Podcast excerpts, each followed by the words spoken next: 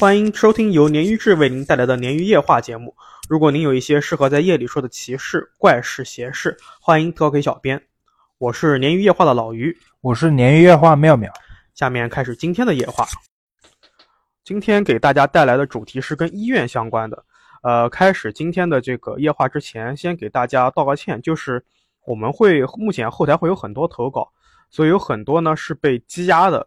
有很多粉丝也在后面，还有听友在后面问我们，为什么我已经明确表示要用你的才这个投稿了，还是没有听到，还是没有看到？就是确实是投的比较多，呃，有一部分呢，我老于就是需要去做一些演绎和修改优化的，这个是需要时间的。那更多的是呢，就是在排队，所以说暂时没有练到大家的投稿。但放心，只要我跟呃你们说就是有采纳的，我们后面肯定是会。用咱们的这个投稿的，当然有的时候也会去根据一个主题性的东西来做，这个请大家放心。OK，我先开始今天的第一个故事。在说故事之前，突然要问一下喵总，呃，你知道为什么这周录定在今天吗？为什么？今天什么节？今天没有节，但明天是节。明天什么？明天中秋节啊？明天七月半。哦，明天明天七月半。对。七月半是不是要烧纸？呃，每个地方的风俗不一样，烧不烧我不知道。这边要烧纸，好像要，但是我就知道七月半我就不能待在外面。为啥？我每年七月半都会被呃女朋友叫回去，因为她本身体质比我更敏感一些。七月半她倒可能不太会碰到事情，但是她会生病，会发烧。如果在外面的话。还有年初几，初三还是初几，他也会，他也是在过年的某一天，也是全程在家里面的，是不是就是我们烧纸的那一天？过年不是有一天也要烧纸吗？就北方可能，因为他保他保家仙没出，他没出马，所以他可能被家里面仙儿逼着，所以才会有这些东西。我倒没有讲究这个，该出门还是出门。那行，那你明天正好周末嘛？明天对啊，祝你夜生活愉快。是。回去之后肯定不是一个人，明天好好玩玩。OK OK，不打岔了，开始今天的故事。第一个故事是有，也是我们的一个网友的投稿，嗯，来自小红书的网友，他是通过私信投的稿，他的网名叫做啾啾，就是 J O J O，然后前面还有一个表情包，我这个就不读了，就是我们就简称啾啾。呃，啾啾呢，他这个故事发生在高中的时候，当时呢，啾啾的姨妈因为生病住院。呃，大人都工作比较忙，所以九九也参加了这个陪护，和他的爸爸妈妈、姨父还有外婆，嗯，轮班着陪姨妈。九九的姨妈住在一个很宽敞的一个病房，双人病房。然后他的同寝就是跟他一起住院的是一个年纪挺大的老奶奶，啊，他没写具体是什么病啊，我们也不细问。然后事情发生的这天呢是星期五，因为周末放假，所以呢舅舅就过来陪夜了，也是挺懂事的。因为这个，也因为这个病房啊，他们是托关系找的一个特护房，所以整个病区不光病房，整个病区都很安静。就有说这个病房很大，然后呢，在姨妈的床边的桌子上面，以及这个病房的公共的桌子上面，都放满了各种亲戚朋友、同事来探望姨妈送的一些水果呀、这个食食品啊之类的东西。啊，那天呢，呃，天色渐晚，就到了深夜了。姨妈和那个隔壁的老奶奶都把那个床位的隐私帘拉起来睡觉，就住院都是这样嘛。然后舅舅不知道为什么原因，那天他就一直睡不着，在看护，他睡在看护床翻来覆去的。呃，这个医院是不熄灯的，好像一般医院都不熄灯啊，就是走廊里面那个灯光就是晚上会调暗一点，或者是关几盏，但是不熄。呃，舅舅说这个他偷他这个睡觉的角度啊，正好能看见这个走廊射进来的灯。他感觉今天的灯特别特别的惨白，而且冷，就冷到他自己在被子里面都打寒战的这种程度。这个时候呢，他就听到隔壁病床的老奶奶好像起床吃东西。这个时候，舅舅就看了一眼自己的手表，一这个时候他下意识看了一眼，是凌晨的两点三十分，要记住这个时间段啊。他说：“老这么晚了，老奶奶怎么起来吃东西啊？饿了吗？”但是他也没多想，因为毕竟桌上都是吃的嘛，不管是老奶奶自己的还是他别人送给他姨妈的。但是他觉得听这个吃东西的声音啊，就老奶奶吃的非常急非常快，给人有一种就是不停的把东西往嘴里面塞都不咀嚼的这种感觉，就不停的吃，不停的吃。嗯然后舅舅这个时候才想起来说，这个病房的病人啊，就是他跟他姨妈跟这个老奶奶都是属于那种只能吃流质或者是半流食的这种情况，就是看护的情况，就不能吃固体的。所以这个亲戚朋友送来这个水果的时候，姨妈一开始不要，然后劝他们带回去，就是说我这边我自己也不能吃，你放这儿放坏了就浪费了，你就你们就带回去。所以他觉得，哎，这个不是不能吃这些东西嘛？但隔壁老奶奶这个时候吃的更带劲，咔呲咔呲的响。呃，没有卡斯，为什么呢？就是说，他说舅舅说这个老奶奶吃东西已经持续了十分钟了，他这个时候，他这个时候听出来的时候，就是他吃这个水果还是吃这个不知道是什么东西啊，就是只有咀嚼声，而且这个咀嚼明显感觉是牙床跟食物发生的声音，就是老年人可能没有牙了，啊，他发不出咔吱咔吱，就是那种有点闷，就是那种挤压的，对对挤压的声音。对，但关键是，他因为你这个时候晚上天又比较暗，然后你又躺在床上又比较安静，你的各个感官都比较敏锐嘛，他就感觉这个老奶奶一直在吃，但是没有吞，就一直在嚼，但是没有吞咽的这种声音啊。这个时候，舅舅我们的这个主人公舅舅他已经非常害怕了，他说这个全程一直持续了三十分钟才停下来。他这个时候用他自己的话说是全程手脚冰凉，并且感觉到自己的胃像被人扯着一样在抽着疼，但是他完全没有勇气去把那个隐私帘拉开来看一看到底什么情况，他也不敢去叫醒他的姨妈，然后他就抱着手机想转移注意力，一直到天快亮了才重新睡睡着。那第二天呢，舅舅一大早就被病房的吵闹声吵醒了，是为什么呢？是因为隔壁老老奶奶走了，就是去世了。嗯然后护士啊、医生啊，还有他的这些家属啊，都在操办这些事情，走流程啊，你要去跟医院，医院可能要开死亡证明之类的，就一直在做这个事情。然后又会有护工把老奶奶就抬走啊之类的，就是嗯在做这些事情就很吵。然后我舅舅听到护士跟这个家属说，老人是大概昨天晚上十一二十一点、十二点走的，所以舅舅那个时候他就他说：“那昨天晚上吃东西的是谁呢？”因为他看的时间是两点半，他能保证，因为他隐私年是把呃护就是护工的，就是这种加护的床位和病床是一起隔在一起的，嗯所以他能肯定姨妈昨天是一直在睡觉的。同时，他从那个角度，他又能看到门，他就代表没有人进来。而且老奶奶是昨天是没有人陪护的，所以这个事情就不好说，你知道吧？然后还有一个诡异的事情是什么呢？是就有时候这个可能是他主观的感觉，他感觉虽然说他看了一下，就是桌子上面的水果和食物基本上没少，嗯呃，反正没有明显的少，但是他觉得颜色变淡了。然后这个事情就到此为止了。他舅舅没有跟任何人说过，他就是跟我投稿的时候也说，跟我讲出来之后自己心里面很舒服，因为这个事情是他高中嘛，会舒服吗？我觉得他忘了，突然想起来会难受吧？可能这个事情他？一直压在他心里面啊。他这么多年，他现在他已经工作了，他高中十几年前的事情一直压在心里面。他说他呃当时之后回家发了一个星期的烧，但他没有跟任何人讲这个事情，这这个烧应该是怕的，就是受到惊吓，也可能是经历这类事情，好像都会发烧吧。嗯，就除了我，我经我发烧就是生病，我经历这些事情，我好像没有有有个一两次你天天经历嘛。有免疫力了，是吧？那反正就是，我觉得最让人比较惊诧的点就是这个这些食物颜色变淡这个事情，让大家觉得比较奇葩，比较让人觉得诡异。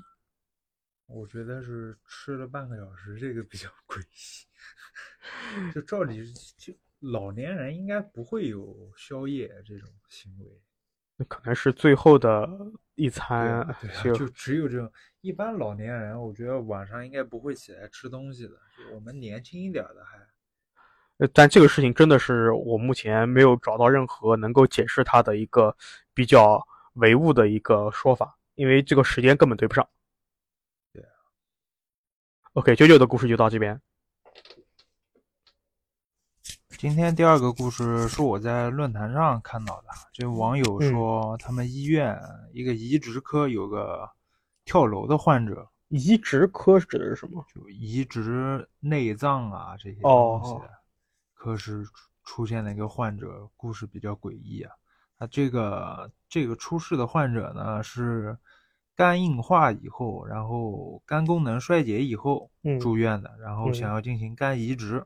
嗯这个患者呢，经济条件很好，然后住的都是那种就是比较好的病房嘛，有特殊的病房。一般在移植之前呢，要要对患者进行就是其他其他器官的功能功能评估，然后也要了解一下这个患者的营养状况，以以备这个手术呢，就是自身其他条件不好，就是导致出现意意外的那种情况吧。嗯然后这这个患者呢，本身可能身体身体已经就是快不行了啊，调理了很久，然后他的他的那个专门看护他那个医生呢，花了很多的心血，就是帮他调理嘛。然后这个患者在手术前的一周就开始出说，就是他自己说啊，这个患者说出现幻听和幻觉了。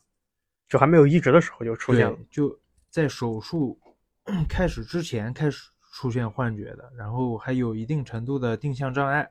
后来啊，这个医院的医生就跟这位网友说，就像报告上那种写的，无非都是那些很医用的术语，比如说什么幻听啊、耳鸣之类的。其实私底下他们医生见到见到这个患者情况，其实很很玄乎、很玄幻。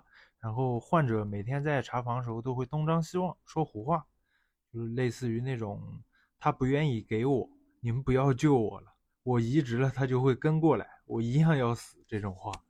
就是说这个呃，他移植的这个肝脏的主人来找他，对对对，所以这个主人是已经走了。嗯对对啊，你不可能移活人的肝脏，不是，我因为我知道好像肝脏是人类所有内脏器官里面能自己长出来的那种。他这个肯定是从已经去世的，然后签哦了那种就是捐赠捐赠的那种，就等于说是死有死的人来找他。对对对，然后这种这医生也也不是很奇怪嘛，因为在医院里面怪事都多了，嗯无非是那种患者做手术之前焦虑、抑郁。嗯、在医院里面呢，医生看看惯了这种怪事的，也没多想，但是也挺也挺就是神奇的，因为移植这种事情，受者是不能不能不能知道那个供者的信息和身世的。嗯但是这个患者呢，就是幻听和幻视的部分，就和那个供者信息是一模一样的。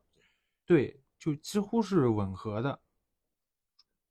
然后后面就查的说，这个供者说什么死的时候就是不太安详的身穿红衣，对，然后就是就开始乱传了嘛，同事之间乱传说什么要把把这个人命讨回来之类的。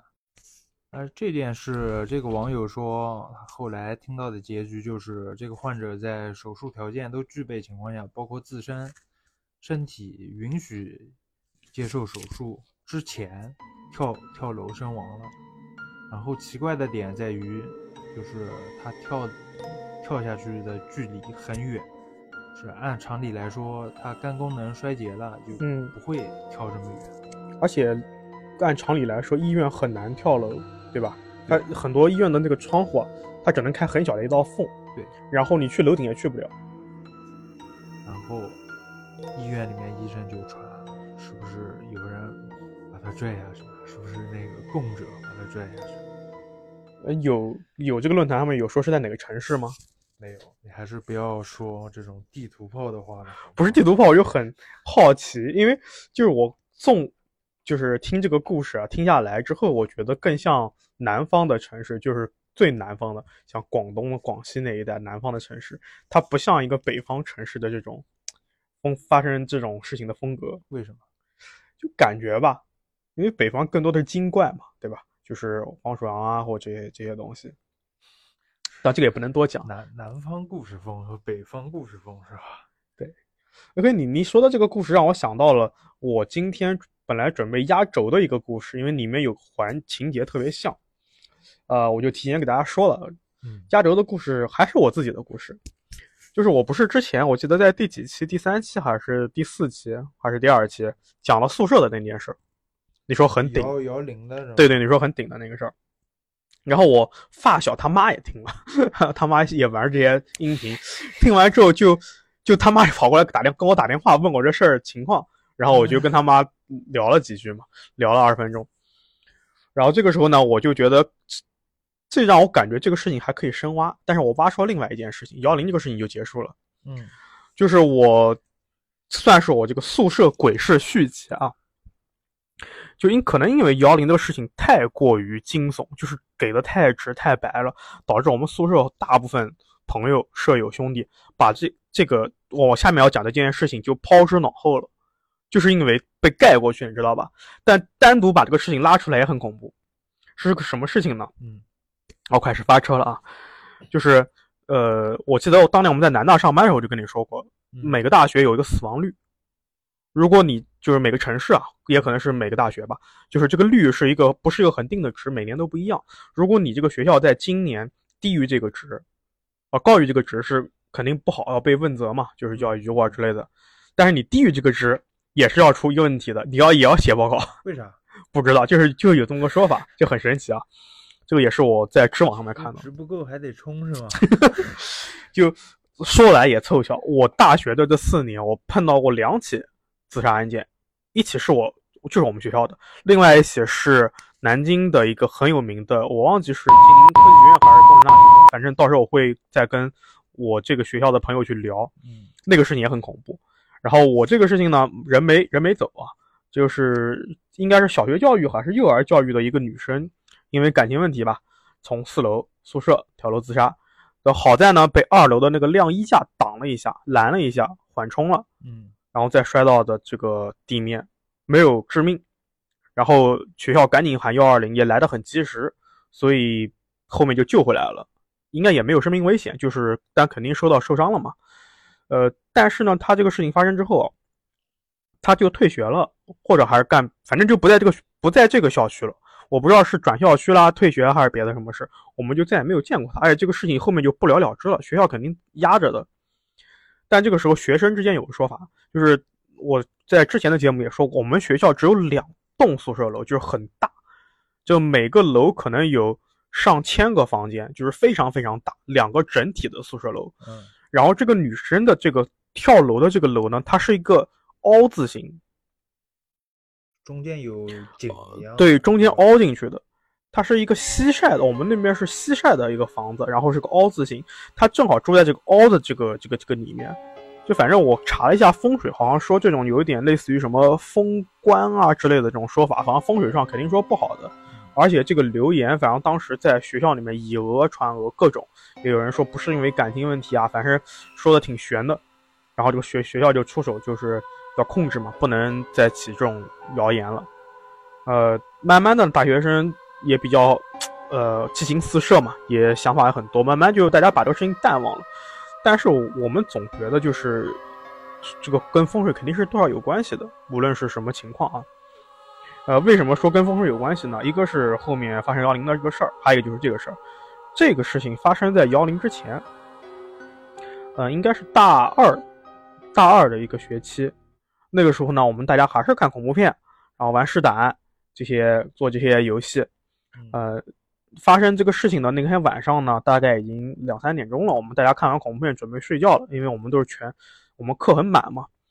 隔壁宿舍，我们这个法律这个班级是有两个宿舍，呃，一共男生一共十多个，两个分布在两个宿舍里面。隔壁宿舍呢有一个泰州的学生，这个时候就在我们看完恐怖片两三点的时候，慢慢的走进我们宿舍了。我们就很好奇啊，就是这个同学名字比较奇特，我们就先称他为小 A。一会儿我结束录完后，我跟妙老师来讲这个人叫什么名字啊？不名字让你们知道。对对对，呃，就就过来，因为他从来不参加我们看恐怖片。一方面，这个这个小 A 呢，他比较好学，他很认真，完全是把大学当高三在读。另外一方面呢，他可能比较害怕，他就不参与我们这个活动。嗯理论上来说，这个时候他应该睡觉，他每天都睡得很早的，因为我们十点钟熄灯嘛。然后他就突然来我们宿舍，我们就很很惊讶嘛，哎，就有人问他，呃，哎，你你怎么，你为什么来啊？是不是没热水了？因为我们那个时候比较惨淡，就是热水要去楼下水房打的，要用水卡刷的，夜夜里面肯定大家都不想跑嘛。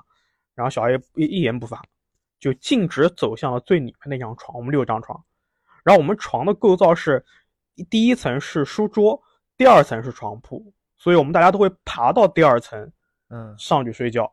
然后这个时候，他走到最里面那张床之后，他站在床下，抬头对着在上面睡觉的那个同学在说话，但他说的是泰州本地话，我们听不懂，就不停的嘟囔、念叨，啊啦啦讲像念叨，完全听不懂在说什么。我们一开始以为他是不是找那个谁有什么事儿啊？呃，因为那个同学已经睡着了，他都在打呼了。我们想这个这样说，对方也听不见啊。这个时候，我才发现。小 A 是闭着眼睛的，梦游呢？对我们第一反应就是哦，梦游，我还挺我还挺兴奋，因为我是第一次看真的人，就是我还梦游过。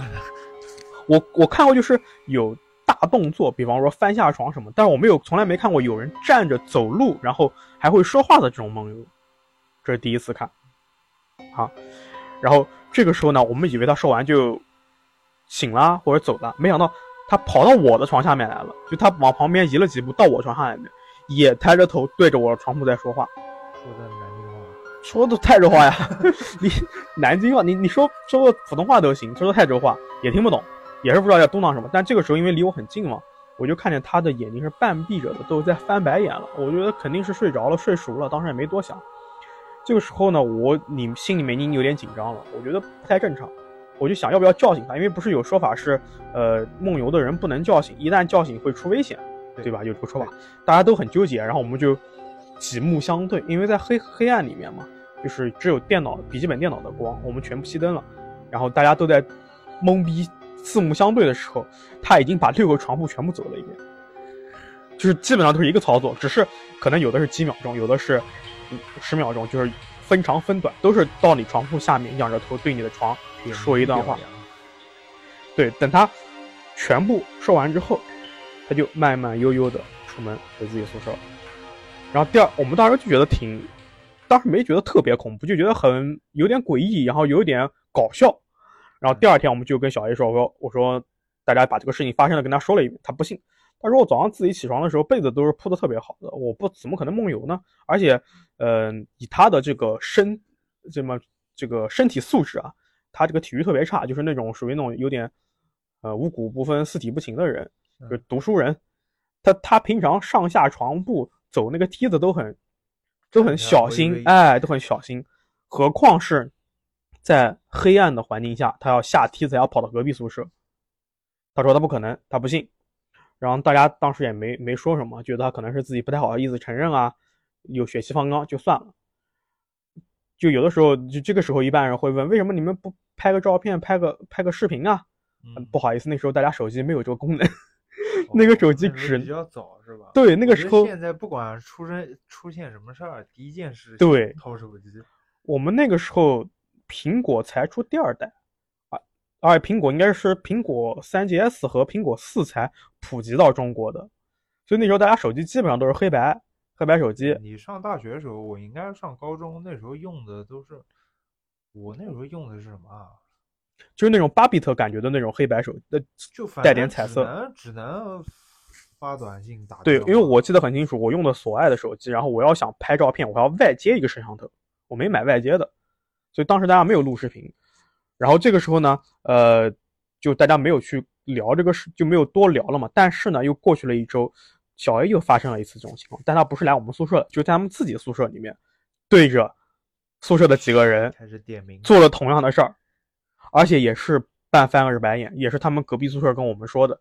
这个时候大家就有一点抵触，有一点点抵触情绪了，可能没有放在明面上面，但是心态上面都会有对这个人有点啊，对吧？有点排斥。恐怖的是到第三周，第三周呢，还是一样，大家就是在这个熄完灯之后啊。然后用这个笔记本，我们看电影、看恐怖片，就看到一半的时候，大概也就是个十二点、一点钟左右吧，门啪开了，小 A 进来了。这个时候呢，他没有像他没像上次一样，他这次没身身子没有完全进来，半径在门口，就是身子半边进来，半边在门外，一手扶着门，用非常清晰的普通话对着空旷的走廊说：“你们进来吧，他们都在这里。”这话一说完，我们还没反应过来，他立马就走出宿舍，顺手还把门带上。说明他们已经进来了。是啊，这是太恐怖了，就当时就我们都懵逼，就就是真的懵逼，因为这个事情我真的是完全没有特别深的印象，我就记得有这个事儿。这个事就是在我发了我的那个摇铃人之后，我去找我宿舍当年宿舍同寝的朋友去聊，他提到这事儿。他说，相比于摇铃人，他觉得这个事更恐怖，因为摇铃人是没有进房间的，但这个事情就不好说了。不是，所以，所以这个和开头那女的有联系吗？呃，没联系啊，但就是因为大家可能觉得这个地方有一些问题，才会发生连续发生这些事情吧。怨气是吧？啊，光我们在住校的这四年就发生了三件这么大的事情。所以不好说，但是我我们包括我现在我也没想去查一查那个地方原来是不是什么像大家传统意义上的什么坟地啊之类的这种，我就没去查。我好像在读的时候倒没发生过这种事，就我们高中之前是有有游泳池的，嗯，然后后来好像因为淹死人，直接就填掉了。你们高中很给力啊，还有游泳池。对啊，然后后来就导致我们所有游泳课都得去两个街区以外。你们还有游泳课啊？对啊，你们是贵族学校吧？不是不是不是，你还有游泳课？然后我一次没下水，我大学都没有游泳课，好吗？而且是必修的，你必须得去学，就逼着你去学。然后我就倒是当时都是喊人替考的。不是你们那个时候有游泳课，是你们学校有，还是那个时候南京都有啊？应该是我们学校有吧？对，那你们学校还是贵族学校吗？也不是啊，我大学都没有用过。我大学我回南京跟朋友聊，他们都不见得有。被人合并了，还有贵族呢？就是因为贵族才被合并吗？OK OK，今天大学的故事到这儿，下面我们开始今天的第三个故事啊，也是一个医院的故事。第三个故事也是来自我们的网友投稿，网友的名字叫李大星星，我们下面就简称他为星星啊，他是一位男士。故事一样发生在医院。星星呢是个爱打篮球的小伙子，大学期间呢，因为打篮球就受了伤，然后他就骨折了，他就不得不住院治疗。但是呢，他你也知道，就是大学生嘛，血气方刚啊，怎么能就是耐得住呢？就住院这么长时间就行了。对他应该是打了石膏，就是那种要住院，就是有的打石膏要要上那个钢钉嘛，嗯，所以他只能住院嘛。然后他，但是呢，他就经常拄着拐，一瘸一拐的。跑去医院花园人少的地方抽烟，因为医院里面不给抽烟，就悄悄摸摸的。然后住在星星他这个隔壁病房的是一个小学姑娘，小学生，可能是个三年级左右吧，也是骨折，但是他跟星星正好相反，他是手骨折，所以星星经常就是逗他说，呃，你这个手啊，呃，就是不手骨折，做事情不太方便，但是不用住院。然后小姑娘就是总是生气，就是说手骨也很严重啊。我爸爸妈妈说，医生说住院是最安全的。然后这个故事发生的这天呢，也是个晚上，月明星稀的。星星他准备去抽一根烟就睡觉，睡前一根烟，他就拄着拐，慢慢的溜到花园里面。当他走到花园的时候，他还没来及掏香烟，就看见一个穿着白色病号服的小姑娘，面对着花园的围墙一动不动。心想，这个是不是精神病区来的这个病啊？怎么大晚上在面壁啊？这个词一说，我就很害怕了。我跟你讲，为啥？我对面壁这个事情很敏感。我不知道，就好像是嗯，这个《世界怪奇物语》这些电影里面应该没放过类似的东西，但是我就对面壁这个事情很敏感。就是你看，我经历过这么多事情，你现在有一个人突然出现在我面前，面对着墙一言不发，我就很害怕。我觉得很诡异这种动作，但是那确实，那你这种东西不在学校里面发现发生都挺诡异的。面壁这个动作，对，而且四下无人，夜深人静，夜晚面壁，你别说是不是医院，我小区里面我都害怕。你别说是不是面壁了，你做什么动作都该害怕。好吧，好吧，OK。然后星星这个时候他就没多想嘛，他说反正跟我没关系，我就赶紧去抽烟吧。但是他心里面还是有点毛的，因为这个虽然是晚上，但是医院里面医院这个他说花园里面灯还是很亮的。这个小姑娘也不是什么幻觉，就特别恐怖的人，一个实体的人在里面。但星星他就说自己啊，他胆子就正常人，也不大，也不胆小，也不大胆。他看恐怖片没有关系，但是你让他一个人在夜里面在房间里面看，他肯定是看不了的。所以他这个烟还没抽完，就各种恐怖的场景啊，已经在他脑海里面酝酿了。他这个时候就各种胡思乱想。他说他做了半天努力，还是没有办法。把这个面壁的这个身影挥之而去，他就算了不抽了，他把烟赶紧掐了，就回病房了。那这次回去的路上呢，他根本就不敢看那边，他就赶紧拼命的拄着拐往病房走，生怕这个小姑娘。对吧？他腿脚还不好，对，怪不得那么害怕呢。平时可能也没那么害怕。然后他说，他从余光里面看到那个面壁小姑娘还是一样的姿势在那边没动，没说话，什么也没做。这个时候呢，星星就最快的速度冲回病房，一身汗。他说他觉得他要再快一点啊，这个腿上石膏都要裂了。然后他也没跟别人说，就赶紧闷头睡觉了。嗯，好在呢，这一一个夜一就一夜啊，没什么事情发生，也没他也没做梦。那第二天呢，一大早，呃，查完护士来查房，他起来，起来之后他就想，哎，是不是昨天是不是我眼花了？是不是没这事儿啊？因为天亮嘛，人胆子自然就大了。但是呢，同房的这个病人啊。去拿完早饭，领完早饭回来就问他说：“小伙子，你还听到昨天晚上有人敲门吗？声音不大，但是有人敲门。”星星就一头雾水说：“我没听到，我睡得很。”说那是我踩着石膏跑步的声音，就讲夜里面，讲夜里面。然后就是说，就是说没有没有，我没听到。然后那个病，那个他的这个同房的病人就说：“那可能是我听错了吧，反正声音不是特别大，难道是隔壁的人在敲敲墙？”然后星星就没有多想，他就他也去领早饭。领完早饭呢，他就回来的时候碰到隔壁的小姑娘了，就刚想去跟她逗她两句，让她生生气。小姑娘反而先开口了，说：“哥哥哥哥，昨天晚上跟着你回来的姐姐呢？是不是一大早就走了呀？” 巨恐怖！我一开始以为是同一个人，你知道吧？没有，就是他隔壁的那个小学姑娘嘛，就是一开始我一开始我以为是是那个白衣是吧？对对对，后面还有后面的，就是这个时候欣欣。就立马起了一头汗啊！